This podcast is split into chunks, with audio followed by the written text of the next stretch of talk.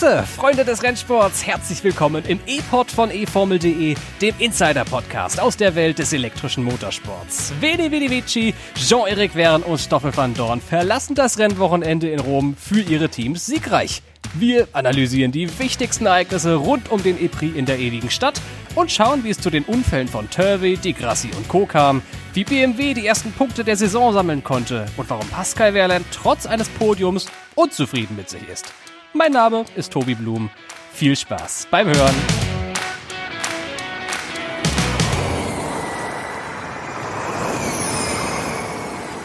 Endlich sind wir im Zwei-Wochen-Rhythmus angekommen. Es war eine lange, ich fange immer mit der Winterpause an, aber die hat mich anscheinend so traumatisiert, Tobi, ähm, dass ich auch jetzt wieder den Einstieg mit der Winterpause mache. Und jetzt ist nicht mehr Winterpause in der Formel E, sondern zwei Wochen Rhythmus. Jetzt ist zack, zack, zack. Formel E-Rennen folgt auf Formel E-Rennen und den Anfang in Europa bildet der Romi-Prix. Schön, dass du dabei bist. Tobi Würz aus der E-Formel E-Redaktion. Wie geht's dir? Hallöchen, alles bestens soweit. Und selbst? Jo, ach du, bei mir auch. Ich bin ein bisschen wie immer nach so einem Rennwochenende äh, ja nicht nur mit Audio beschäftigt, sondern auch eine Menge mit Tippen. Und entsprechend, äh, naja, geschafft bin ich, aber das ist ja Teil von der Berufsbeschreibung. Ähm, mir geht's ganz gut, mir geht's ganz gut. Wie hat dir das Wochenende gefallen? Jetzt mal mit der Tür ins Haus. Skala, eins bis zehn Punkte, los. Zwölf. Ui, so viele. Hat dir aber richtig gut gefallen, offenbar. Dann, ähm, ja.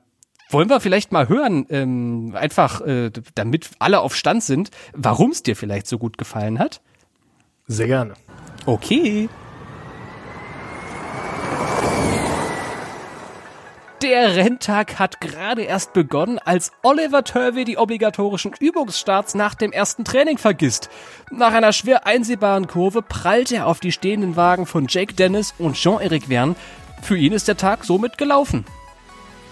Die Pole Position geht an Stoffel van Dorn. Der Belgier präsentiert sich in starker Verfassung, genau wie André Lotterer, Oliver Rowland und Lukas Di Grassi. Das Rennen gewinnt nach viel Pech, Strafen, Unfälle und technische Defekte bei den beiden Konkurrenten jedoch Jean-Eric Verne vor den beiden Jaguar-Piloten Bird und Evans. Wetterkapriolen dann am Sonntag. Die Fahrer, die in der Meisterschaft ganz hinten liegen, profitieren am meisten von der abtrocknenden Strecke im Qualifying. Nick Cassidy holt sich seine erste Pole Position von Norman Nato. Pascal Wehrlein und Stoffel van Dorn stehen in der zweiten Reihe. Im Rennen zeigt Van Dorn seine Klasse und gewinnt seinen zweiten E-Prix vor Alexander Sims und Pascal Wehrlein. Nato, der als Dritter über den Zielstrich fuhr, wird nachträglich disqualifiziert. In der Gesamtwertung führt Bird vor Evans, Freins ist Dritter. Bei den Teams hat Jaguar schon einen deutlichen Vorsprung vor Mercedes und DST Cheetah. Der Start in das Wochenende begann ja mit einer absolut kuriosen Szene. Oliver Turveys Auffahrunfall bei unheimlich hoher Geschwindigkeit hinten drauf auf das stehende Feld. Das Ganze ist am Ende des freien Trainings passiert, hinter der relativ blinden, so nennt man die wahrscheinlich, Kurve 6. Der hatte dabei also eingeschränkte Sicht. Was ist denn da passiert, Tobi? Das ist eine sehr gute Frage. Also Turvey hat tatsächlich einfach vergessen, dass die Startübungen gemacht werden und ähm, ich glaube, er hat vor allen Dingen vergessen, wo sie gemacht werden. Ja, denn er hat ziemlich gepusht, fuhr mit relativ hoher Geschwindigkeit. Ich denke, an der, an der Stelle hat man mit den, den 200 kW, die die Fahrzeuge ja so im normalen Modus haben, ja doch so um die 100, 170, 180 drauf. Und ja, er kommt da um die blinde Ecke, um die man nicht rumgucken kann. Und da stehen sieben oder acht Fahrzeuge aufgereiht, um ihre Startübung zu machen. Und bei der Geschwindigkeit, mit der er ankam, war, war es einfach zu spät. Äh, er konnte nicht mehr viel machen und äh, hat dann erst Jake Dennis und dann Jean-Eric Verne getroffen. Alle drei Fahrzeuge sind dabei beschädigt worden. Der äh, ähm, Neo von Turvey so stark, dass er am restlichen Tag gar nicht mehr starten konnte, also sowohl das Qualifying als auch das Rennen komplett auslassen musste. Vern und Dennis mussten das, zwei, äh, das zweite freie Training auslassen, aber konnten dann im Qualifying wieder an den Start gehen. Ja, aber ähm, für Turvey war der Tag damit schon vorbei. Ja, aber, aber jetzt mal im Ernst, noch mal einen Schritt zurück. Wie um alles in der Welt kann man das denn vergessen? dass da Starttraining ist? Ich kann es dir beim, beim besten Willen nicht sagen. Wie gesagt, das ist, werden wir auch nachher noch zu kommen. Es ist ja eine Besonderheit gewesen in Rom, dass der Start an einer ganz anderen Stelle stattgefunden hat, als, ähm, als die Boxengasse ist, als ähm, die Ziellinie ist. Und ähm, ich kann mir das nur so vorstellen, dass äh, er tatsächlich da überhaupt nicht mehr dran gedacht hat, dass an dieser Stelle die Startübungen äh, äh durchgeführt werden. Ansonsten Turvey ist ja kein Neuling, der fährt seit Saison 1 in der Formel E. Und ähm, ja, keine Ahnung. Und seit, da, seitdem findet ja auch immer am Ende vom freien Training Starttraining statt. Also das Team sagt, das ist eine Verkettung von Ereignissen gewesen. Äh, hätte man auch wenig anders erwartet, dass das Team das sagt. Ich fand ganz interessant, dass die Untersuchung wegen diesem Unfall zunächst äh, ausgelöst wurde durch das Zitat Missachten der Rennleiteranordnung. Das klingt also nach einem Thema, das die wahrscheinlich noch beim Fahrermeeting am Tag vorher besprochen haben. Ob der jetzt auf sein Lenkraddisplay geschaut hat oder eventuell am Teamfunk beschäftigt war. Ich kann ja irgendwie nachvollziehen, dass diese letzte Runde des Trainings auch nochmal genutzt werden möchte von den Ingenieuren, um Daten zu sammeln. Da kann man vielleicht doch nochmal pushen. So ein bisschen wie nach dem Ende des Qualifyings, wo man mit genügend Geschwindigkeit zurück an die Boxengasse fahren muss, um nicht Opfer von dieser 120-Prozent-Regel zu werden. Oder was auch immer da passiert ist. Eigentlich gibt's keine Entschuldigung dafür. Turvey kann echt von Glück reden, dass sich da niemand schlimmer verletzt hat. Auch wenn Wern sich kurz mal an den Nacken gegriffen hat. Es sah wahrscheinlich letztlich schlimmer aus, als es war aber schlimm genug, dass es passiert. Ja, definitiv. Und vor allen Dingen, die Rennkommissare haben das ja ewig, äh, ewig, nicht, nein, sie haben es nicht ewig gesehen, sie haben es ähnlich gesehen, nachdem sie sich ewig angeguckt hatten, denke ich mal. Und ähm, ja, die Strafe, die sie ausgesprochen haben, ist natürlich auch, ähm, auch schon ziemlich heftig gewesen, ja. Also Turvey musste im, im nächsten Rennen, wo er teilnimmt, aus der Boxengasse starten. Ja, also ähm, ja, das Rennen mit deutlich Rückstand aufnehmen und zusätzlich hat er ganze sechs Strafpunkte auf seine Rennlizenz bekommen. Dazu muss man sagen, dass so viele Strafpunkte habe ich noch nie gesehen, dass die auf einmal für einen Vorfall vergeben wurden. Und bei zwölf Punkten wird ein Fahrer für ein Rennen gesperrt. Ja, also da hat er sich dann ähm, direkt mal ähm, in die Nähe einer, einer Sperre katapultiert.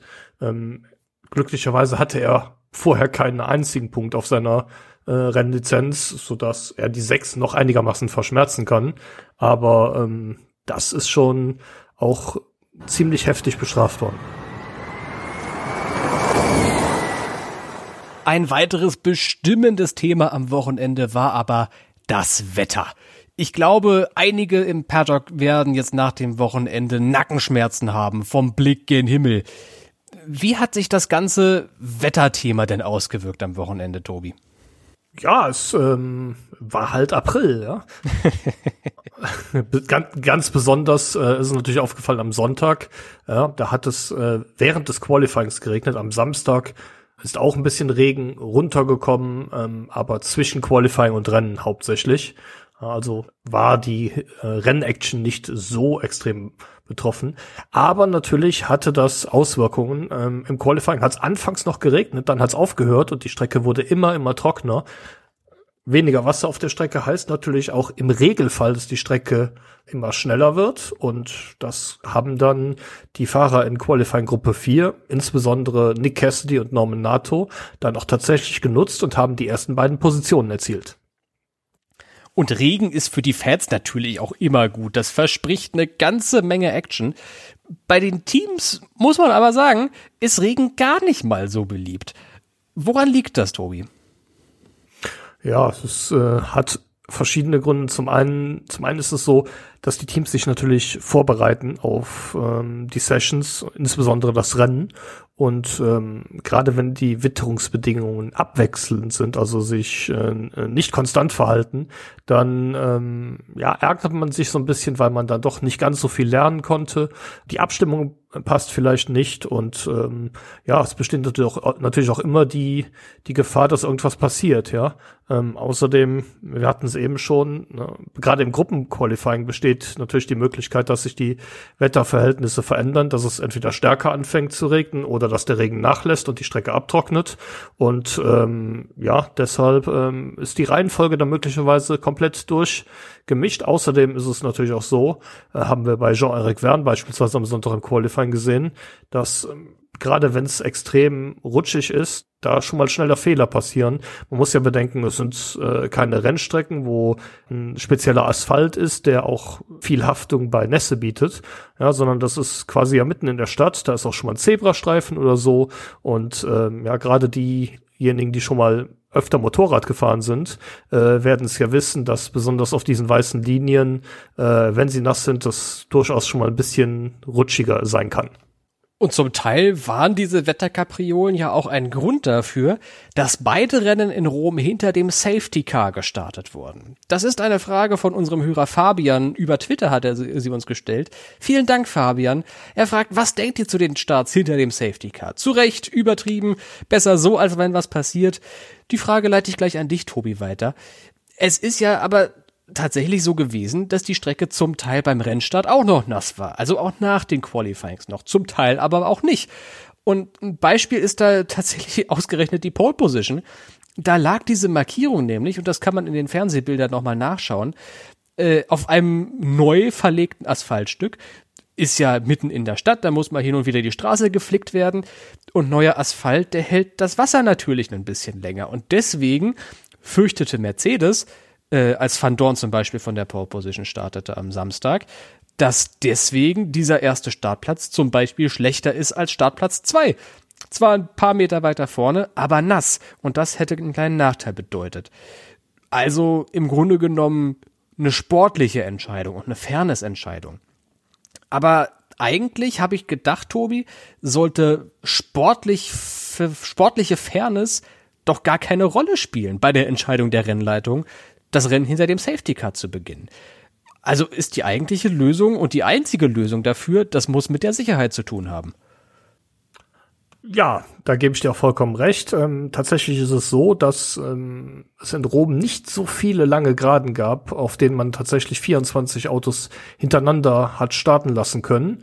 Und ähm, das Problem an der Stelle, wo gestartet wurde, ist, dass knapp 200 äh, Meter später eine Kurve kam, die Kurve 7, und die Strecke an der Stelle tatsächlich, ich glaube, war, war so, da, es war sogar die engste Stelle am, äh, am ganzen Kurs, etwa sechs Meter breit ist. Und ähm, das ist natürlich viel zu eng, gerade wenn da ein, ein stehender Rennstart stattfindet bei nassen Bedingungen, wo zum Teil zwei, drei Autos nebeneinander durch die Kurve fahren wollen. Das geht einfach nicht das ist wie eine Kartstrecke. Und das wäre wohl, das war sicherlich die Angst der Rennleitung, wie Bern 2019 geendet. Wer daran keine Erinnerung mehr hat, der oder die kann sich mal äh, die Kapitelmarke angucken. Ähm, da habe ich das habe ich die Highlights von diesem Rennen äh, reingetan und halt auch von der Startphase. Eine viel zu enge Kurve Nummer eins nach dem Start, äh, das wäre nicht gut gegangen. Die Frage ist letztlich also, traut die Rennleitung den Profifahrern nichts zu? Ich meine, das sind ja vielleicht die zweitbesten Fahrer der Welt nach der Formel 1 in der Formel E. Pff, müssten die das nicht können? So eine enge Kurve zu manövrieren? Ja, ähm, ich glaube, da spielen ein paar Sachen eine Rolle. Also ähm, zum einen Überraschung, ja, Anfang April kann es in Europa auch tatsächlich mal regnen. Äh, ich weiß nicht, ob Alejandro Agag dam nicht damit gerechnet hat, dass er auch mal ein Wochenende nicht in Saudi-Arabien ist. Ähm, in meinen Augen ist das aber ganz klar ein Ergebnis von schlechter Planung. Ja, denn wie ich auch schon eben, eben gesagt habe, einen stehenden Rennstart macht man nicht an einer Stelle, wo 200 Meter später keine zwei Autos mehr nebeneinander fahren können. Ja, das passt einfach nicht.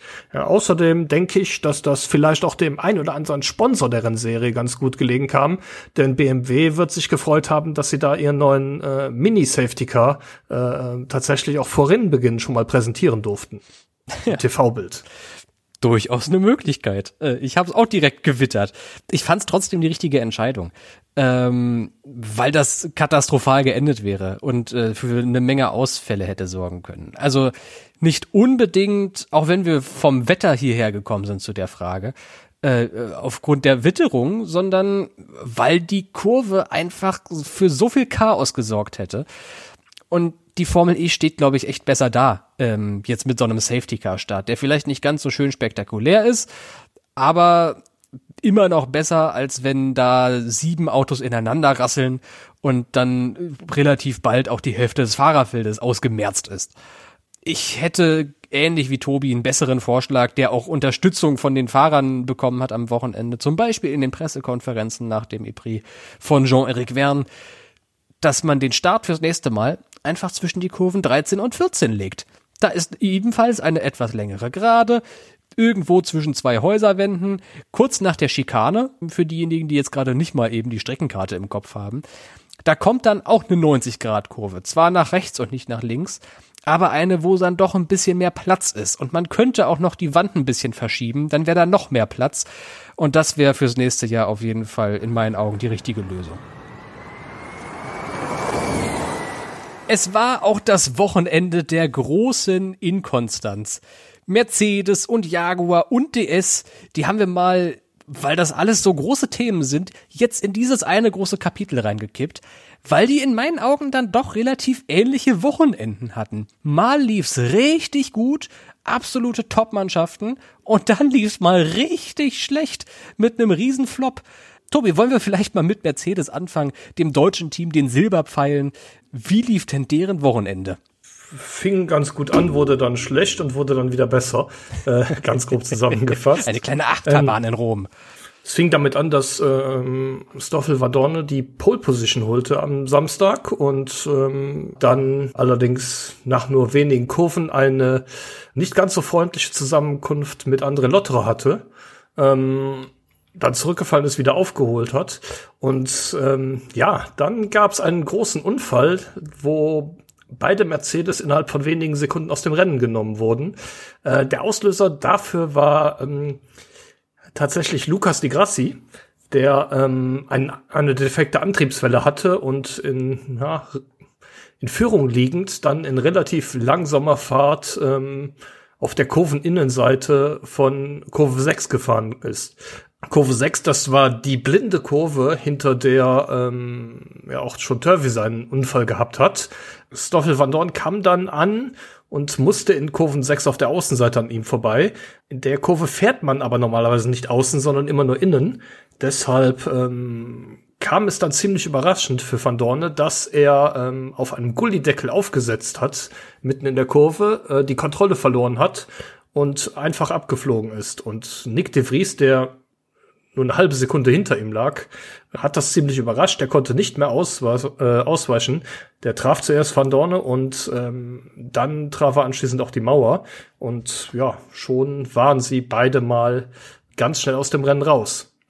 Da zu dem Thema ähm, haben wir auch äh, eine kurze Stellungnahme von äh, Stoffel Van Dorne, wie er die Situation gesehen hat. Mats ab.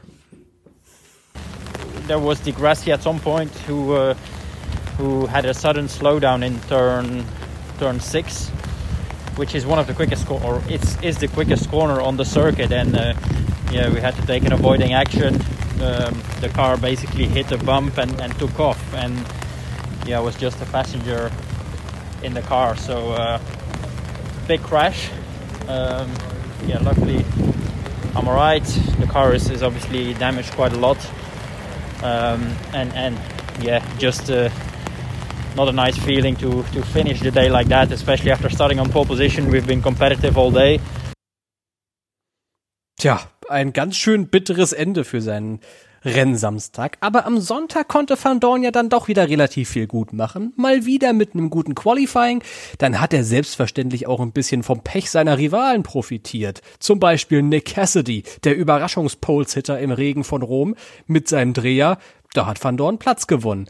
Und dann ging's hier und da noch ein bisschen ab. Plötzlich war Van Dorn an der Spitze und in dem Moment konnte der sich absetzen und das Tempo diktieren und hat letztendlich dann souverän gewonnen. Das Comeback. Rache ist süß, hat er nach dem Rennen gesagt. Fand ich auch ganz schön.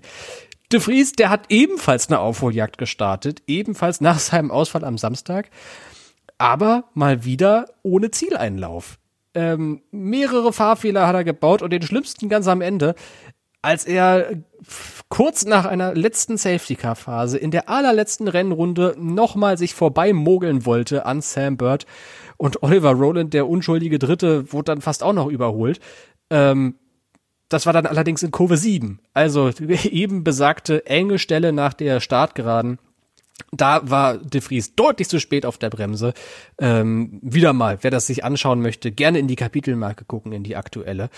Und äh, damit hat er sich aus dem Rennen genommen und Bird aus dem Rennen genommen und Roland aus den Punkten genommen.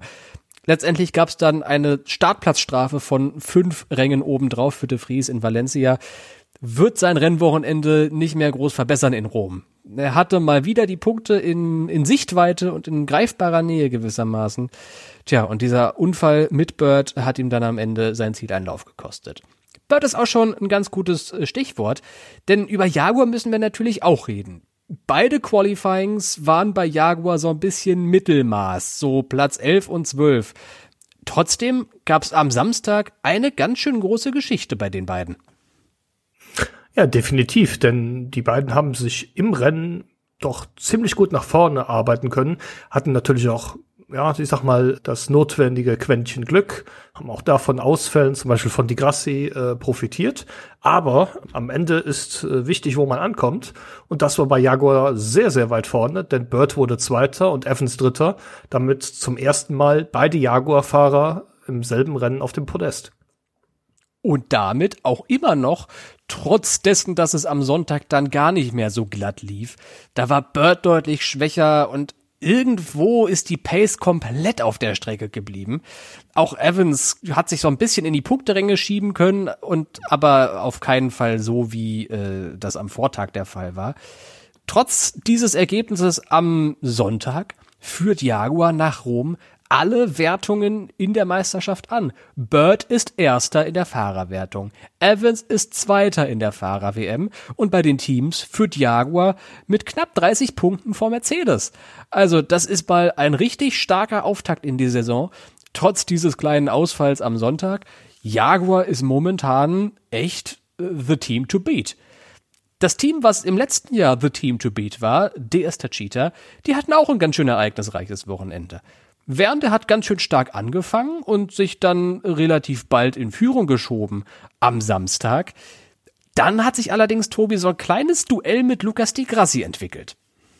Genau, die beiden haben sich, ähm, ich glaube, zweimal hin und her überholt, jeweils mit Attack Mode. Und ähm, als die Attack Modes aufgebraucht waren, lag äh, Vern in Führung und dann kam doch ziemlich überraschend Lukas de Grassi an dem vorbei und ähm, hat auch so ein bisschen so ein bisschen Vorsprung rausgefahren, aber wir hatten es eben schon das Thema, dann ging auf einmal nichts mehr bei de Grassi, Antriebswellenschaden. Vern hat die Führung quasi geerbt und sie dann auch bis ins Ziel nicht mehr hergegeben und seinen zehnten Formel E-Sieg gefeiert. Ab Sonntag folgte dann aber ein komplett schwaches Qualifying. Ich glaube, ihr erkennt so langsam das Muster. Mal lief's richtig gut und dann lief's richtig schlecht. Auch Da Costa, der war am Wochenende eigentlich im Nirgendwo. Immerhin Platz 13 im Qualifying, am Ende dann Platz 7. Aber bei Jeff war die Rennpace einfach nicht überzeugend. Der ist äh, 15. gewesen beim Zieleinlauf, hat dann einige Strafen, äh, also nicht selbst bekommen, sondern andere haben Strafen bekommen. Er ist dann am Ende auf Position 11 gelandet. Eine ganz interessante Geschichte am Rande, die äh, so gar nicht bekannt ist eigentlich, ist, dass Wern offenbar auch Probleme beim Attack Mode hatte. Ich habe mich zwischendrin nämlich mal, das geht in der Formel E App ganz gut, in sein Teamfunk eingewählt und äh, da kam dann zwischendrin die Botschaft, dass er zwar seinen Attack Mode aktivieren konnte, jeweils wenn er durch die Aktivierungszone fährt, aber der Motor nicht die entsprechenden 235 kW Leistung abruft. Das bedeutet, der FIA-Transponder hat gesendet, ja, du fährst jetzt im Attack-Mode, du hast jetzt erhöhte Leistung und damit hat Jeff auch sein Soll erfüllt. Dadurch hat er keine Strafe oder sowas bekommen wegen nicht genutzten Attack-Modes oder so. Das ist zweimal auch anderen Fahrern am Sonntag passiert. Aber der Motor hat, obwohl das Auto gesagt hatte, du bist jetzt im Attack-Mode und das Halo leuchtet auch blau, hat der Motor gesagt, nee, du kriegst sie nicht. Du fährst immer noch mit 200 kW. Und dadurch hat Wern natürlich die ganze Zeit verloren, die er, naja, äh, aufgewendet hat, um in die Aktivierungszone zu kommen. Sie allerdings nicht mehr zurückgewonnen mit der erhöhten Leistung. Also da hat der Cheater auf jeden Fall noch eine Menge Arbeit vor sich vor Valencia. Und das gilt eigentlich auch für Jaguar und Mercedes. So gut das auch lief, alle haben irgendwie noch eine kleine oder etwas größere Baustelle, die sie klären müssen, um mal so richtig voll durchzustarten in der Formel E. Trotz aller Erfolge, trotz aller Podien, ich meine, Mercedes ist trot, trotz allem momentan wohl das Top-Team der Formel E. Aber auch die haben eine kleine Baustelle, die sie auf jeden Fall noch bereinigen müssen. Ja, nichtsdestotrotz sollte man natürlich bedenken, ja, wir haben jetzt über die Inkonstanz gesprochen, aber dennoch sind das die drei Teams, die aktuell in der Teamwertung auf den ersten drei Plätzen liegen. Ja, das ist ja jetzt nicht so, äh, als hätten die ja schlechte Chancen, äh, was den Kampf um die Meisterschaft angeht. Ich glaube, da kommen wir jetzt gleich zu dem einen oder anderen Team, das in der Tat äh, gerne deren Sorgen hätte. Ich glaube, ich weiß auch schon, welches Team du ansprichst. Es ist ähnlich wie Mercedes ein Team aus Deutschland. Es ist eins aus Baden-Württemberg, aus Schwaben, aus Stuttgarter Nähe. Kann es sein, dass du von Porsche redest? Zum Beispiel, ja. Die hatten ein ganz schön unauffälliges Wochenende, würde ich mal sagen. Gerade Pascal Wehrlein, also der ist ja Mr. Konstanz. Nachdem wir jetzt das Kapitel der Inkonstanz hatten, Pascal Wehrlein auch nach dem Romy Prix der einzige Fahrer, der in jedem Rennen dieser Saison Punkte sammeln konnte. Nur waren es halt nie so wirklich viele. Startplatz 8 am Samstag, im Rennen dann Platz 7 erreicht. Aber naja, das ist halt äh, nicht so die Riesenpunkteausbeute, die er sich erhofft haben dürfte.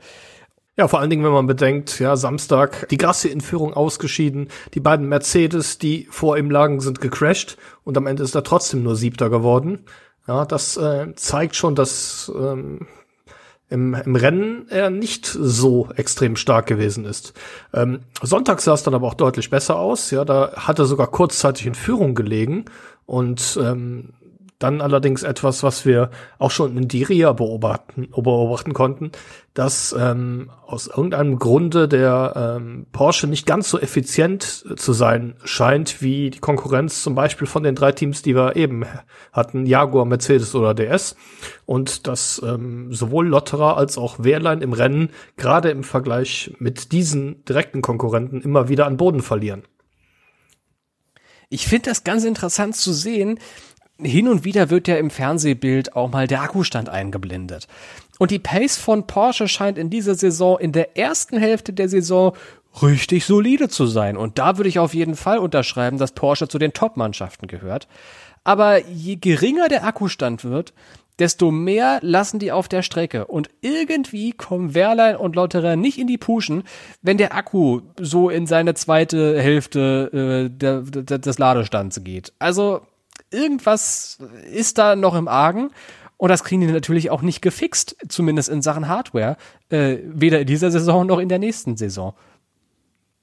Ja, aber ich gehe davon aus, dass äh, das durchaus auch mit, mit Software zumindest etwas in den Griff zu bekommen ist. Ähm, ich glaube, mit Software-Updates selber wird der Porsche-Antrieb nicht der effizienteste Motor der Formel E. Ja, aber ich glaube, ähm, da wo es aktuell noch fehlt, da kann man definitiv was dran machen und ja, da ist Hopfen und Malz noch nicht verloren bei Porsche. Und gerade die Fahrer, die haben's doch drauf. Lotterer am Samstag Startplatz zwei, Wehrlein am Sonntag Zielplatz drei. Also da kann man auf jeden Fall nicht sagen, dass es ein solchen Wochenende war für Porsche. Aber ich glaube, alle sind sich einig in Zuffenhausen, da wäre mehr drin gewesen. Gerade bei Lotterer, wir müssen unbedingt reden über diesen Angriff äh, am Start des Samstagsrennens gegen Van Dorn. Die beiden kämpfen um die Führung und Lotterer versucht es in meinen Augen ganz schön früh im Rennen, sich da vorbeizudrücken. Was ist deine Meinung zu dem Unfall? Zu viel, zu früh? Auf jeden Fall, denn es war noch kein Kilometer gefahren, sag ich mal. Ja, ich glaube, es war ja tatsächlich die erste Runde. Und ähm, ja, jeder, jeder Fahrer musste am Samstag zweimal den Attack Mode verwenden. Da kann man auf jeden Fall ähm, einen Angriff wagen, aber dann sollte man, denke ich, auch in einer Position sein, aus der man dann auch wirklich ein, ein sauberes Manöver starten kann. Und das war bei Lotterer hier in dem Fall nicht der Fall. Ähm, ja, ein ähnliches Manöver hatten wir einen Tag später auch äh, mit Oliver Rowland gegen Nick Cassidy finde ich, äh, ähnlich eindeutig. Da war nicht genügend Platz, um anzugreifen. Der war auch nicht so weit vorne, dass sich da ein Angriff gelohnt hätte. Hat im Endeffekt äh, beiden Fahrern so ein bisschen das Rennen vermiest. Und vor allem so früh. Also das Manöver ist vollkommen nachvollziehbar. Aber wenn es die zweitletzte Runde ist und nicht die zweite überhaupt im Rennen, ähm, wenn es da wirklich um Leben und Tod geht am Ende vom Rennen, dann ist das Manöver voll nachvollziehbar. Dann hätte ich das auch versucht. Aber zu dem Zeitpunkt im Rennen, da ist doch die alte Rennfahrerweisheit. Du gewinnst das Rennen nicht in der ersten Kurve und in der siebten auch noch nicht. Du musst schon eigentlich ein bisschen durchs Rennen kommen. Also, mein Punkt ist, vielleicht wusste Lotterer ja auch, dass seine Pace in der zweiten Rennhälfte nicht so gut ist und dass er es lieber früh probiert mit der guten Leistung von Porsche als spät. Aber trotzdem, ich glaube, das, das muss ich ihm nicht erklären, das weiß er selber. Äh, das war vielleicht ein bisschen zu viel, zu früh und zu überhastet. Wir haben so über BMW geschimpft, Tobi. Erinnerst du dich noch nach Diria? Null Punkte, die Negativserie, keine Zähler seit August 2020. Das hat Maximilian Günther sicherlich gehört und jetzt wettgemacht, zweimal in die Superpole gefahren am Wochenende und in die Punkte gekommen. Endlich mal was Zählbares für die Münchner aufs Konto gespielt. Aber trotzdem ist er, glaube ich, nicht so komplett zufrieden mit seinen beiden Rennen. Lass uns mal mit Samstag anfangen. Was denn da passiert bei ihm? Ja, Samstag war ähm, Günther eigentlich auf einem, auf einem ganz guten Weg, hatte eine gute Rennpace und dann kurz bevor es zu dem Mercedes-Unfall kam, hat er es dann ein bisschen übertrieben und hat sich ähm, ohne Fremdverschulden gedreht. Dabei ist er dann doch auch durchaus heftig äh, rückwärts in die Mauer eingeschlagen. Ob da tatsächlich ähm, alles am Auto unbeschädigt geblieben ist, bin ich mir nicht ganz sicher, wenn ich ganz ehrlich bin. Ähm, glücklicherweise war dann kurz später dieser Mercedes-Unfall und es gab dann tatsächlich das, das Safety Car. Äh, außerdem wurde auch noch der ein oder andere Fahrer, der vor ihm lag, bestraft, so dass er am Ende dann, obwohl er beim Dreher sieben Positionen verloren hat, ähm, auf Platz neun noch äh, gewertet wurde und seine ersten beiden Punkte in dieser Saison geholt hat. Am Sonntag war ein ganz anderer Grund, äh, der Hintergrund dessen, dass er kein Podium eventuell erreicht hatte. Günther hat die Attack Zone verpasst. Die lag ja am Marconi-Obelisk ganz schön weit weg von der Ideallinie.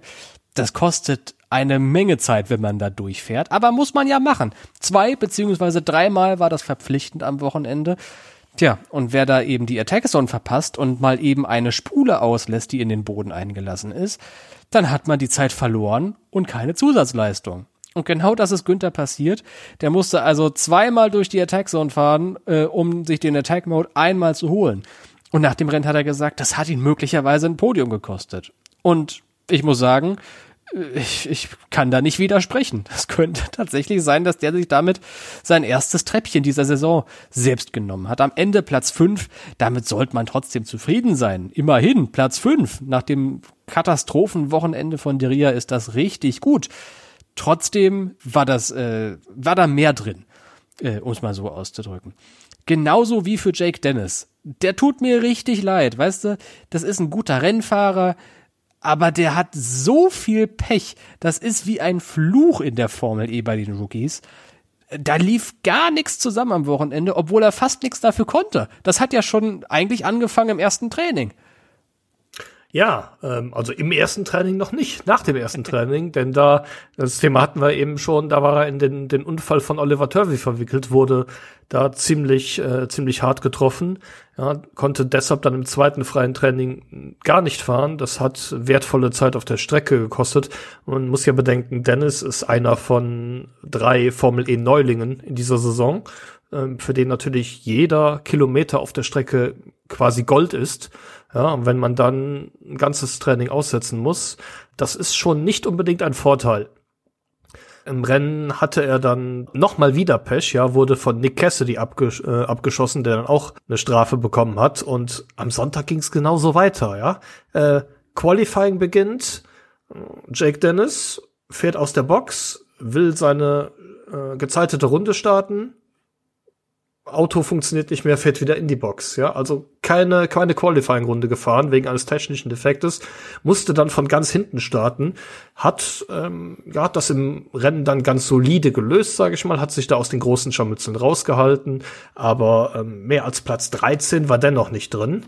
Das ist ähm, sehr ernüchternd, sage ich mal, weil er sich, glaube ich, auch was ganz anderes erhofft hat.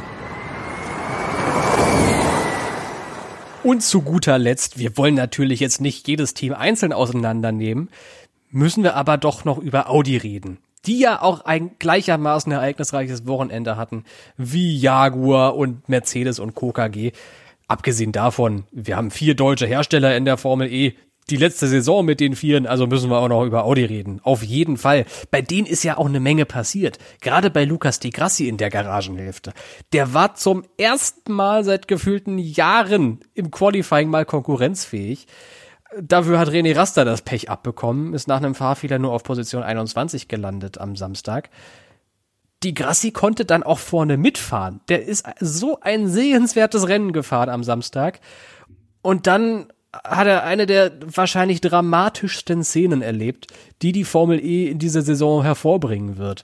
Dieser Antriebswellendefekt kurz nachdem er Jean-Eric Verne überholt hat. Ich glaube, er hat eine Führungsrunde abbekommen oder zwei vielleicht äh, nach diesem Überholmanöver. Kurz vorm Rennsieg, sechs, sieben Minuten vor der karierten Flagge, geht das Auto kaputt. Und äh, das, das klingt jetzt wie, als würde ich lügen, aber ich war auch da in seinem Teamfunk und das war das äh, am klarsten ausgesprochenste F-Wort, was man so in der englischen Sprache sagen kann, das ich jemals gehört habe. Der hat mir das Trommelfell zerrissen mit einem lauten F-Ruf. Und ich kann es echt nachvollziehen. Also so bitter. Das hat was. Vielleicht wird Pascal Wehrlein sich das auch gedacht haben. So kurz vorm Sieg geht dir das Auto aus wie in Mexiko 2019 damals bei Wehrlein, als ausgerechnet Wehrlein, äh, die Grassi gewonnen hat. Es war jetzt natürlich ein bisschen weiter weg von der Linie, aber der Effekt ist der ähnliche. Der Führende scheidet aus. Ähm, es war, es ist zum Mäusemelken. Also wer Audi-Fan ist, der brauchte sicherlich äh, die eine oder andere Beruhigungstablette nach dem Samstagsrennen. René Rast immerhin mit Platz 6 nach einer richtig starken Aufholjagd ist der nicht von Position 20 gestartet oder sowas und ist in die Top 6 21 sogar. Boah, unglaublich. Also da ziehe ich meinen Hut. In Abwesenheit von Timo sage ich Chapeau, ähm, weil das verdient ein großes Chapeau. Das ist eine richtig gute Aufholjagd gewesen. Wie lief's am Sonntag, Tobi? Für die Krassi zum Beispiel. ja, äh, äh, als Fußballerzitat, hast du Scheiß am Schuh, hast du Scheiß am Schuh. ähm, ja, am Sonntag ähm, Lukas de Grassi dann mit einem frühen Aus ähm, wurde von äh, seinem langjährigen Rivalen äh, Sebastian Buemi angegriffen, hat dann ähm, die Innenseite zugemacht. Dabei ist ihm äh, Buemi dann ins, äh, ins Heck gefahren und die Grassi hat die Kontrolle verloren und ist hart eingeschlagen. Ähm, ja, da war schon, ich glaube, nach sieben Runden Schluss für ihn. Und ähm, leider hat es auch diesmal René Rast nicht geholt, für ihn die Kohlen aus dem Feuer zu holen. Denn der Herr hat es nicht besser gemacht, in dem Fall aber ohne Fremdverschulden durch einen eigenen Fahrfehler. In der letzten Kurve übersteuert, ausgangs die Mauer getroffen, sich dabei die Radaufhängung hinten rechts beschädigt und dann ähm, in der ersten Kurve ähm, dann nochmal abgeflogen und richtig hart in die Mauer. Und ähm, ja, das äh, war dann der Rennsonntag für Audi. Schuldfrage, die Grassi gegen Buemi. Was meinst du? War die Grassi zu spät mit dem Verteidigen oder war Buemi zu übermütig beim Angreifen? Ich hätte sehr gerne mal eine Onboard-Aufnahme von einem der beiden gesehen. Ähm, so aus dem Winkel, ähm, wie die Kameras gezeigt hat, war es nicht klar zu erkennen, aber es deutet für mich eher darauf hin, dass die Grassi nicht zu spät war ja, sondern dass er ganz regulär zugemacht hat und sich Boemi dann erst sehr spät entschieden hat, äh, wieder auf die andere Seite zu wechseln und dabei die Grassi am Heck erwischt hat. Dass es auch immer wieder die beiden sein müssen, ne? Ich hatte mich, ja. hat ein großes Déjà-vu an 2016. Es ist, also die zwei, die können es nicht lassen, die beiden.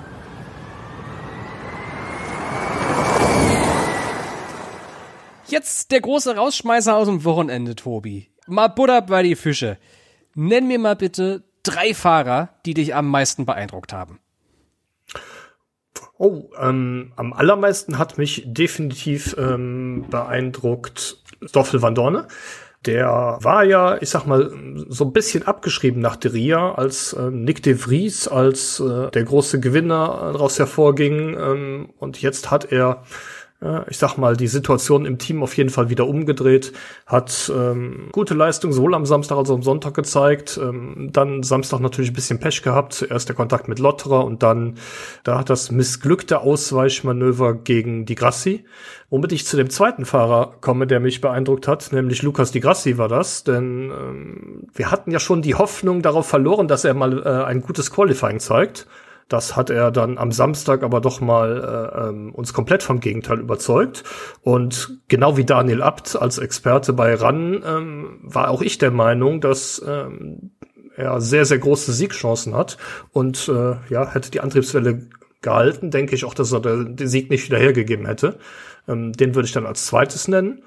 Und ja, als drittes ähm, Mitch Evans der ja aus dem aus dem Mittelfeld heraus jeweils von Startplatz 12 beide Male doch ähm, solide Punkteresultate rausgefahren hat und durchaus zeigt, dass ähm, er in der Lage ist, mit Sam Bird mitzuhalten und jetzt auch als Zweiter in der Meisterschaft ähm, durchaus äh, Titelchancen hat. Aber jetzt mal zu dir, Tobi. Ähm, gehen wir mal ein bisschen in die andere Richtung. Wer denkst du denn, welches Team hat denn deiner Meinung nach die meisten Hausaufgaben zu lösen, bevor es dann in zwölf Tagen schon in Valencia wieder zur Sache geht? Oh, es ist ja auch nicht viel Zeit vor Valencia. Das ist ja noch ein anderes Problem. Äh, du kannst ja jetzt nicht die Welt in Gang setzen, äh, in Bewegung setzen äh, zwischen Rom und Valencia ich glaube auch, dass jedes Team eine gewisse Menge an Hausaufgaben hat. Ich glaube, BMW wird richtig unzufrieden sein, dass die nach zwei Rennwochenenden immer noch Letzte sind in der Meisterschaft, noch hinter Nio zwei Zähler, obwohl Max Günther an beiden Renntagen in die Punkte gefahren ist. Ich glaube allerdings, dass vor allem Nissan noch Arbeit zu tun hat. Und bei Nissan vor allem Sebastian Buemi ich hab das schon im letzten Jahr gehabt, dieses Gefühl, dass Oliver Rowland langsam, aber sicher eine richtig gefährliche Waffe wird. Das war da natürlich auch vorher schon. Also, ich habe jetzt nicht die Frage erst seit Dezember 2020, sondern eher schon seit Anfang des Jahres. Aber spätestens, ich habe so das Gefühl, ne, seitdem der in Berlin gewonnen hat, ist bei Rowland ein Knoten geplatzt und plötzlich fährt er dem Buemi um die Nasen. Und natürlich ist Nissan mit Position 9 in der Gesamtwertung jetzt zwischen Audi und Dragon noch nicht da, wo sie hinwollen. Aber gerade Buemi bei Nissan muss noch ein bisschen was machen äh, an seiner eigenen Leistung und an, seiner, an seiner eigenen Form, um es vielleicht mit seinem Teamkollegen Roland aufzunehmen. Also irgendwo zwischen BMW und Nissan würde ich sagen, äh, li liegt äh, ja das, das dickste Hausaufgabenheft. Ähm, was aber nicht heißt, dass die anderen Teams keine Hausaufgabenhefte haben. Ne? Also ich habe ja gerade eben schon Porsches Effizienz in der zweiten Rennhälfte angesprochen. Oder äh, die Konstanz bei DS oder auch die teaminternen Reibereien bei DS. Es gibt, also gut, die waren jetzt nicht mehr da, äh, nachdem Felix da Costa im Nirgendwo war in Rom, aber äh, trotzdem, es gibt bei jedem Team Hausaufgaben vor Valencia und Nissan oder BMW haben die meisten. An jedem Rennwochenende der Formel E hatten wir natürlich auch wieder ein Tippspiel am Start. Unsere Tippgruppe auf kicktipp.de Schrägstrich Formel E. Da ist unsere Redaktion mit dabei. Da sind allerdings auch einige von unseren LeserInnen dabei, die fleißig tippen und äh, Qualifying-Ergebnisse erraten und äh, ja, drauf setzen, dass die Rennergebnisse richtig sind, zumindest äh, aus ihren Augen richtig sind. Tobi, du bist äh, aus unserer Redaktion äh, derjenige, der, der uns immer antreibt und zusammenpeitscht äh, zum, zum Quizzen und zum Tippen. Deswegen überlasse ich dir die Ehre. Wie lief's beim Tippspiel in Rom? Ja, für die Redaktion lief's auf jeden Fall sehr gut. Wir haben alle äh, etwas Boden gut gemacht. Ähm, aber für ganz nach vorne hat es noch nicht gereicht. Es, fühl, es führt immer noch der Willi WH mit 95 Punkten, aber er ist jetzt punktgleich mit Manrad. Äh, Dritter und äh, Spieltagssieger ist aber unser Timo. Hey! Der hat jetzt 94 Punkte und liegt nur noch einen Punkt zurück. Chapeau, Timo, Chapeau. Auf jeden Fall. Ja, dann der Rest unserer Redaktion. Tobi, du liegst auf Platz 6. Äh, bei mir reicht es aktuell nur zu Platz 12, aber ganz besonders lobend erwähnen möchte ich an der Stelle mal die Svenny, die tatsächlich eine riesengroße Aufholjagd gestartet hat. Sie hat ganze 15 Plätze gut gemacht und liegt nun schon auf 23. Meine Güte, Respekt. Und wenn auch ihr mittippen wollt, dann könnt ihr euch natürlich jederzeit noch anmelden auf kicktipp.de Schrägstrich Formel E, unser LeserInnen-Tippspiel, geleitet von Ricardo. An der Stelle der übliche Gruß aus dem Podcast-Studio. Vielen Dank, Ricardo, damit du das für Danke das dir. die ganze Mühe immer damit machst. Auch am Rennwochenende in Rom tauchten natürlich so einige spannende Nebengeschichten in der Formel E-Blase auf. Und für solche Nebengeschichten haben wir immer den Blick durch Tobis Teleskop. Und genau den Blick richten wir jetzt da durch. Deine Rubrik, Tobi. Die E-Pod-Serie mit den besten Nebengeschichten aus der Formel E. Vier Qualifyings haben wir in dieser Saison bislang gesehen und die sechs schnellsten Fahrer in jedem Qualifying schaffen es dann in die Superpole. Laut Adam Riese, also 4 mal 6 gleich 24 Fahrer, genauso viele wie insgesamt an den Start gehen. Am finalen Shootout um die Pole Position haben in dieser Saison insgesamt 21 verschiedene Fahrer teilgenommen, drei davon zweimal. Max Günther, Stoffel van Dorne, beide jeweils zweimal in Rom und Pascal Wehrlein. Ähm, bislang noch nicht in die Super Bowl haben es neben Jake Dennis, und das durchaus überraschend in meinen Augen, nur Sebastian Buemi und Antonio Felix da Costa nicht geschafft. Du und deine coolen Statistiken, das ist ja eine ganze Menge. Ich bin ganz froh, dass ich bei 4x6 noch mitgekommen bin. Und auch danach bin ich voll dabei geblieben. Äh, 21 von 24 Fahrern, wow. Meinst du, das dauert noch lange, bis wir Dennis Buemi, Felix da Costa in der Superpole sehen? Schaffen wir das in Valencia? Uh, das ist eine sehr gute Frage. Bei Buemi und Felix da Costa vermute ich ja, Dennis an, anhand der Leistung, die er bislang gezeigt hat, ähm, halte ich für recht unwahrscheinlich. Ah, komm, ich halte die Flagge für Dennis hoch. BMW war schnellste Mannschaft bei den Vorsaisontests. Dennis schafft es. Der kriegt es hin Okay. in Valencia. Ich bin guter Dinge. Genauso wie ich guter Dinge bin heute für äh, das Grid Dummies Formel E Quiz, Tobi. Ähm, da testen wir uns ja jede Woche ab. So ein bisschen Stammtischwissen wollen wir da zusammenkehren. Und äh, alle, die mithören, dürfen auch gerne mitraten.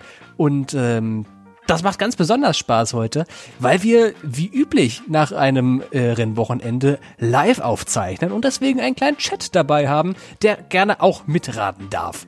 Grid Dummies heißt das Quiz, wie gesagt. Tobi hat drei Fragen vorbereitet, ich ebenfalls, aber du darfst mir die erste Frage stellen, Tobi.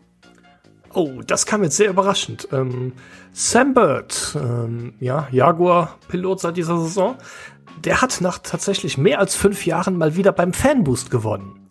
Aha. Wenn du dich, wenn du dich jetzt an dieser Stelle schon darüber freust, dass ich nach seinem letzten Fanboost frage, den er in Buenos Aires 2000, 2016 bekam, muss ich dich aber leider enttäuschen. Ähm, es geht stattdessen um britische Fahrer in der Formel E, denn davon gibt es eine ganze Menge. Neben Bird haben aber nur drei britische Piloten bislang die Zusatzleistung Fanboost genannt erhalten. Welche drei sind das? Ach je. Ähm. Gut, jetzt muss ich mal kurz überlegen. Wir haben ja echt eine Menge Briten in der Formel E gehabt. Also das ist echt die Nation überhaupt. Früher äh, war mal vor ein paar Jahren Frankreich, dann auch Deutschland, aber momentan ist echt äh, äh, United Kingdom Overkill ähm, in der Formel E. Ich glaube ja, allein schon weil der so lange dabei ist, ist die Wahrscheinlichkeit relativ hoch, dass Oliver Turvey mal einen Fanboost bekommen hat oder zwei. Ähm, Korrekt, vier. Vier sogar, meine Güte. Ähm, wie viele muss ich nennen? Drei. Also Bird plus drei oder Bird plus Äh, zwei? Bird plus drei. Oh Gott. Ähm, ja, bei den anderen muss ich raten, ehrlich gesagt. Gary Paffett ist nur eine Saison gefahren und gut, der hat eine große Fanbase in der DTM, ne? Könnte sein. Schiebe ich mal kurz beiseite und überleg noch mal weiter. Wer fährt denn noch so? Roland hat noch keinen Fanboost bekommen. Jake Dennis hat einen Fanboost bekommen. Dieses Jahr durch Lando Norris Unterstützung. Na klar, na klar. Ist richtig. Ähm, Und die Nummer drei? und die Nummer drei ist mir nicht bekannt. Mist. Ähm, hat Catherine Leck mal einen Fanboost bekommen? Ich bin mir echt nicht sicher. Adam Carroll vielleicht? Bei Jaguar? Komm, sagen wir Adam Carroll bei Jaguar hat auch mal einen Fanboost bekommen. Da hast du dich leider, leider, leider für die falsche Wahl entschieden.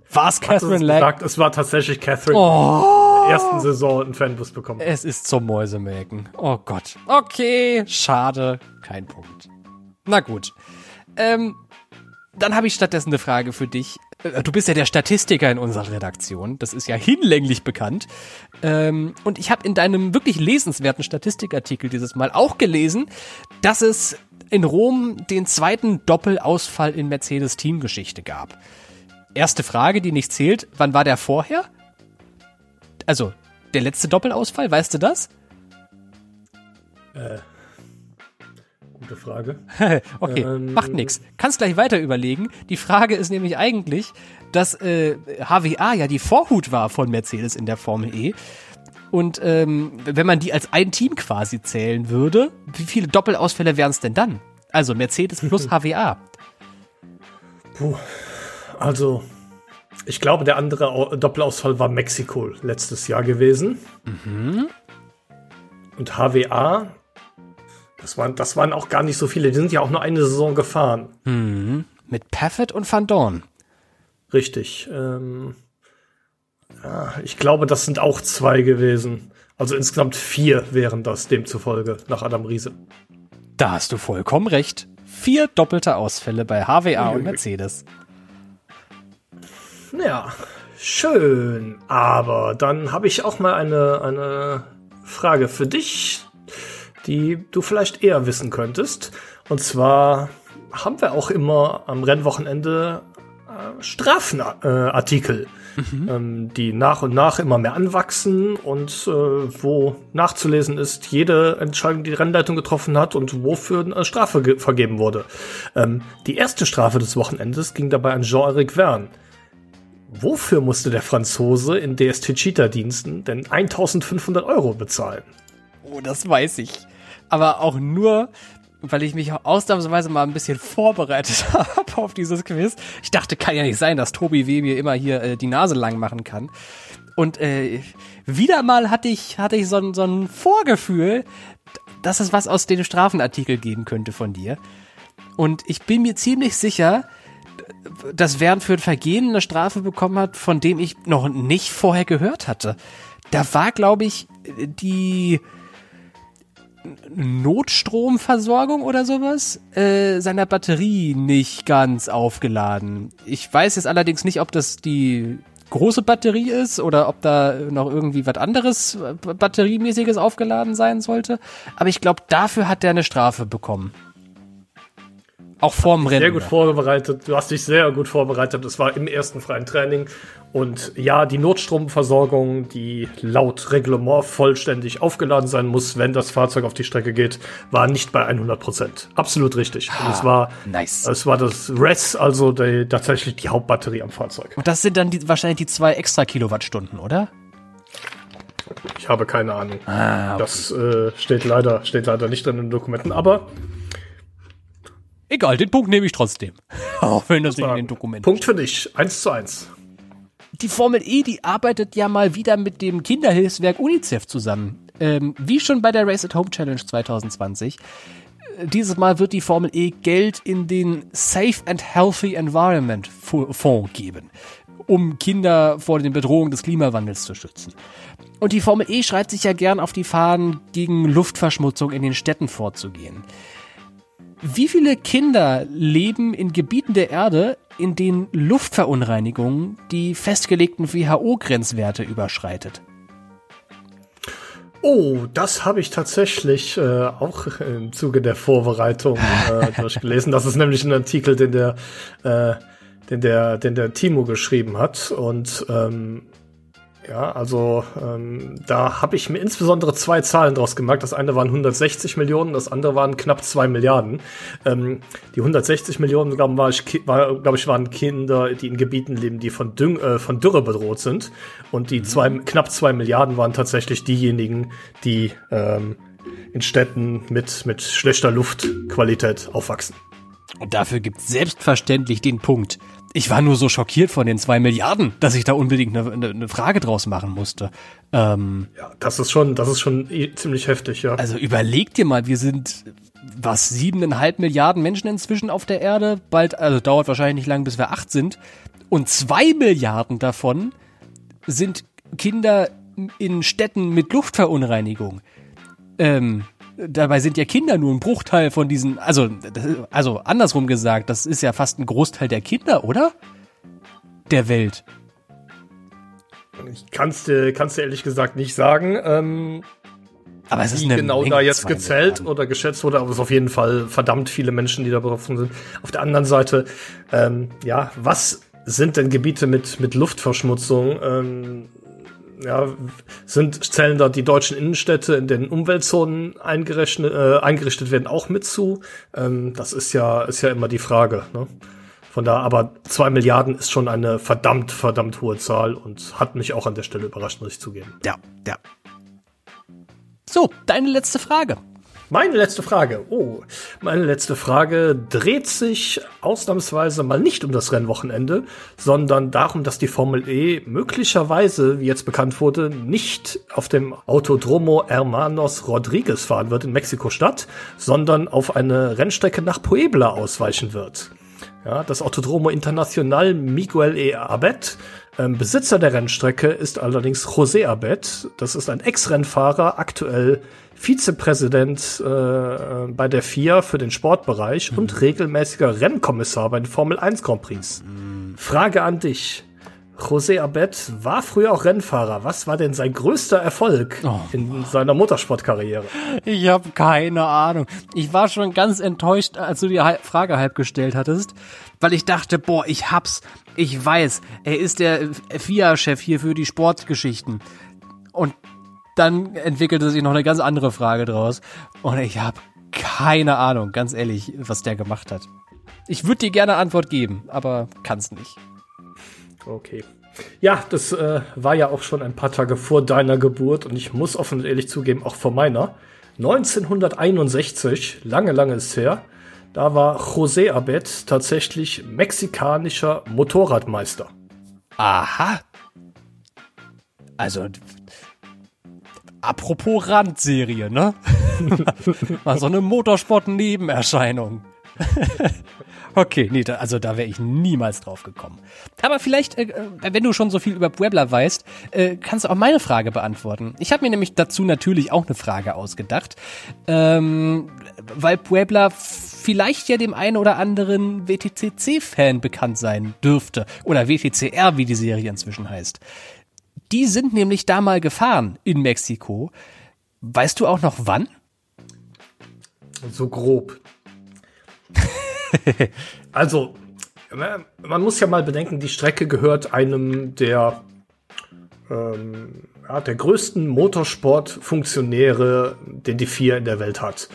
Und der hat da Anfang der 2000er eine äh, Rennstrecke erbauen lassen, sie mutmaßlich nach seinem Vater benannt. Und ja, hatte dann direkt im ersten Jahr, äh, nachdem die Strecke gebaut war, dann ja die WTCC zu Gast. Das war 2005.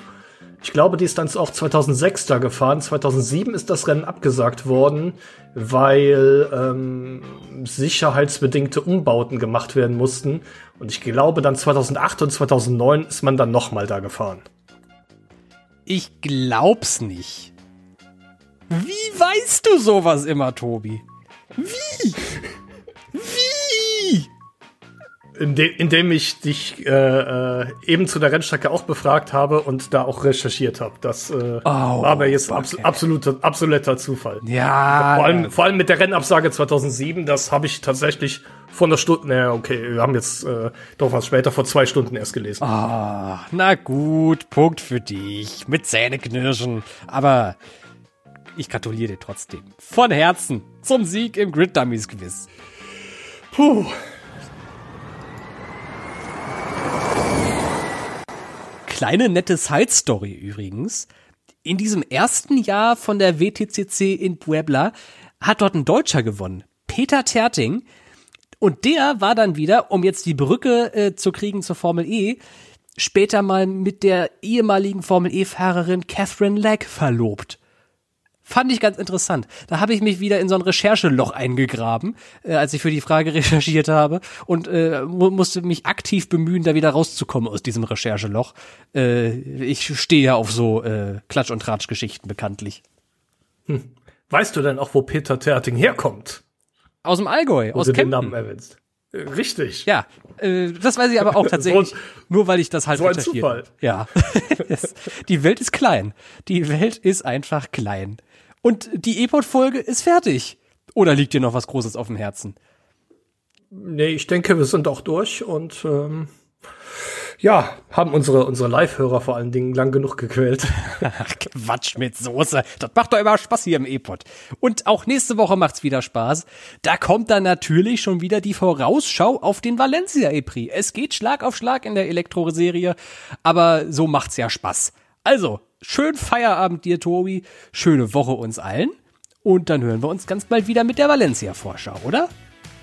Auf jeden Fall. Na dann, mach's gut, Tobi. Ciao.